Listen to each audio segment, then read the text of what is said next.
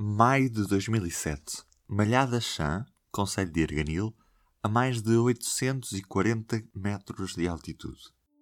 Naquele dia, Virginia apercebeu-se de que o marido tinha começado a trocar as palavras e a deixar de dizer outras.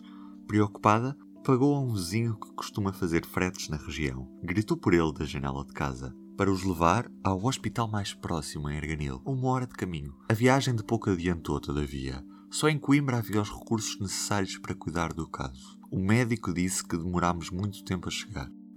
Nessa noite, depois de deixar o marido no centro hospitalar universitário de Coimbra, regressou de ambulância à Coja, onde os bombeiros têm quartel, e pagou um táxi para voltar a Malhada Chã.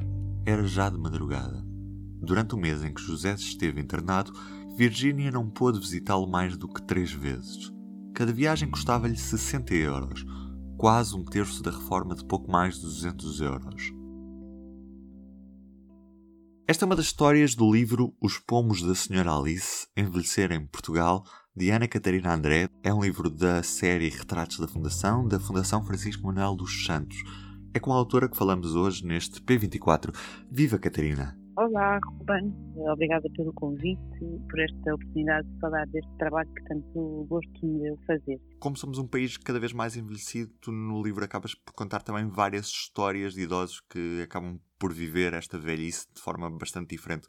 Portugal acaba por ser um país que trata bem os seus idosos? Eu diria que, a considerar pelas histórias que aqui conto, temos um, um grande caminho a fazer naquilo que diz respeito à forma como como cuidamos, como tratamos os nossos idosos e como também preparamos esta, esta fase da vida. Nós sabemos, de acordo com, com as previsões eh, internacionais, eh, também há dados nacionais sobre isso, mas eh, as Nações Unidas prevêem que em 2050 40% da população portuguesa tenha mais de 60 anos. E, portanto, há aqui uma inversão demográfica grande, não é? Eh, que já, que já, que já podemos eh, presenciar hoje, mas que se, que se vai acentuar e, portanto, é urgente pensar e olhar para, para esta fase da vida e prepará-la.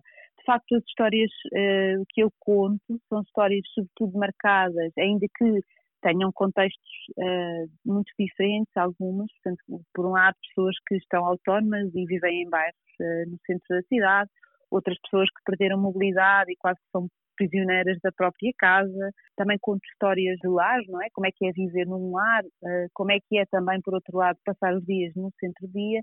Mas o que é comum Uh, a todos estes relatos, uh, eu creio que é a solidão um sentimento de, de, de, de, isolamento que muitos destes idosos dão, dão conta nas suas vidas e nos seus cotidianos. Portanto, a resposta, a resposta não é muito, não é muito dia positiva nesse sentido de olhar para a velhice como estamos a fazer um bom trabalho e estamos no bom caminho. Não. Uh, temos muito a fazer, pelo contrário, e a inverter nesta, sobre este tema.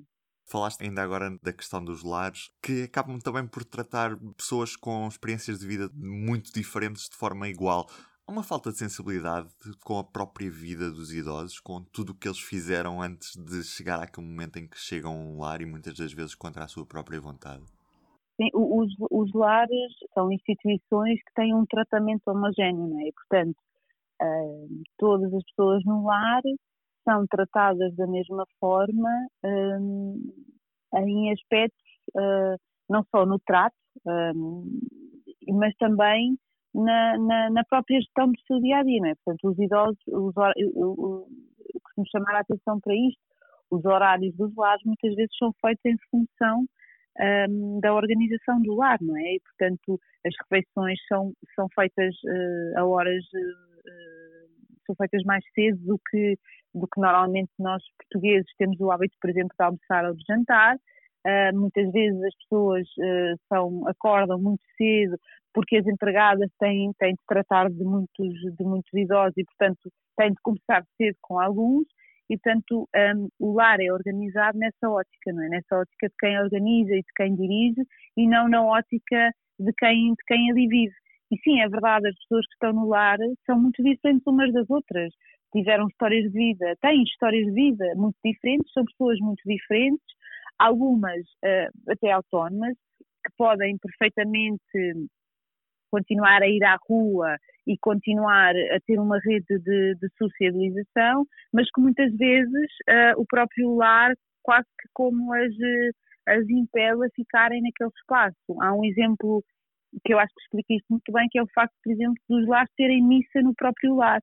Se é verdade que para alguns idosos é bom que haja missa no lar, porque de outra forma não conseguiriam ir à missa por questões de saúde, não é? A verdade é que há outro conjunto de idosos que poderia perfeitamente sair do lar e ir à missa e, portanto, continuar a ter esse hábito, continuar a ter essa, hum, essa, essa prática como tinha antes de ir para o lar. E, portanto, de facto, os próprios utentes relatam isso, não é? Um, foram, foram, foram, foram várias vezes em que eu me deparei com, com no caso, uh, eram senhoras, o lar onde eu estive era um lar de senhoras em que me diziam um, mas aqui nesta sala não há ninguém com quem eu possa conversar, porque essas pessoas que estão aqui não têm os mesmos interesses que eu. E, portanto, toda esta tentativa de, de homogeneizar o que não é, de facto, uh, homogéneo, acaba por ser muito contra, contraproducente para as pessoas e acaba por uh, confiná-las, e esta palavra uh, agora hoje, nos nossos dias, tem um sentido novo, não é? Mas acaba por confiná-las num ambiente ainda de maior solidão e de maior tristeza em alguns casos. Ao dar nomes a estas histórias, acabas também por tornar tudo muito mais humano, não é? Não são só números numa grelha de Excel. Houve alguma história que te tenha tocado particularmente e que queiras partilhar aqui? Todas estas histórias, eh, de alguma forma, eh, me tocaram porque eu acompanhei essas pessoas durante, durante longas semanas e porque procurei fazer o exercício de tentar percebê-las eh, verdadeiramente, ou seja, me pôr um bocadinho no lugar delas, muito sou mais nova e portanto há coisas que, que eu não percebo, hum, na verdade, porque não as experienciei, porque não as vivi, mas, eh, mas eu fiz este exercício de tentar, de tentar pôr no lugar. Agora, eu acho que a história eh, que dá título ao livro é uma história que impressiona que impressiona quem, quem, quem, quem, quem, lê, este, quem lê este conjunto de retratos pela forma como a solidão é retratada, não é? Portanto, o livro chama-se Os Pomos da Senhora Alice e a Senhora Alice é uma idosa que vive no centro de Lisboa e que não tem família, portanto não tem família e tem muito poucos amigos e um dia eu estou em casa dela, portanto eu conheci assim por acaso e depois, depois aproximámos e ela foi, foi-me contando a sua vida e há um dia que eu estou em casa dela e ela me, aliás fui eu que dei conta da existência no chão de, de, de pequenos restos de, de, pão, Uh, também de, de alpista, portanto eu nem percebi bem o que é que era e ela disse, e perguntei-lhe, Dona Alice, o que, o que é isto? E ela disse então isso, isso é a comida que eu dou aos pombos. E depois contou-me que todas as manhãs, portanto, ela tem o hábito de ir tomar o pequeno almoço ao café do bar, portanto, todas as manhãs uh, abre a janela para os pombos entrarem e para os pombos poderem comer dentro de sua casa. Um, e eu tentei dizer-lhe, Dona Alice, mas o, os pombos são animais uh, que transmitem, nós sabemos que transmitem um conjunto de doenças e que podem ser perigosos para si e para a sua saúde. E ela disse-me que não, não queria saber porque os pombos eram a única companhia que ela tinha e, e impressionou-me muito. Eu acho que é muito interpelante nós pensarmos que, que há seres humanos que têm que procurar nos animais aquilo que não encontram que não encontram nas pessoas e que não encontram na sociedade e nas, nas respostas que a sociedade em geral não dá para estes últimos anos de vida. Vivemos numa altura particular em que estamos a atravessar uma pandemia. Soubeste como é que os idosos têm enfrentado este isolamento provocado pela pandemia? Aqueles que vivem no lar, portanto, deixei de poder visitá-los, como como aconteceu com todos os lares do país, mas, mas o, a, o, grupo de idosos que aqui estão retratados e que vivem em suas casas, sim, telefonei, e, e de facto o que, o que, aconteceu foi um agravamento da, da solidão em que, em que viviam, uh, porque deixaram de poder sair de casa, deixaram de poder ter uh, aqueles minutos por dia no bairro, no café do bairro, com, a, com as amigas, um, alguns deles também deixaram de receber, uh, como, tantas, como tantas pessoas, visitas dos familiares, não é?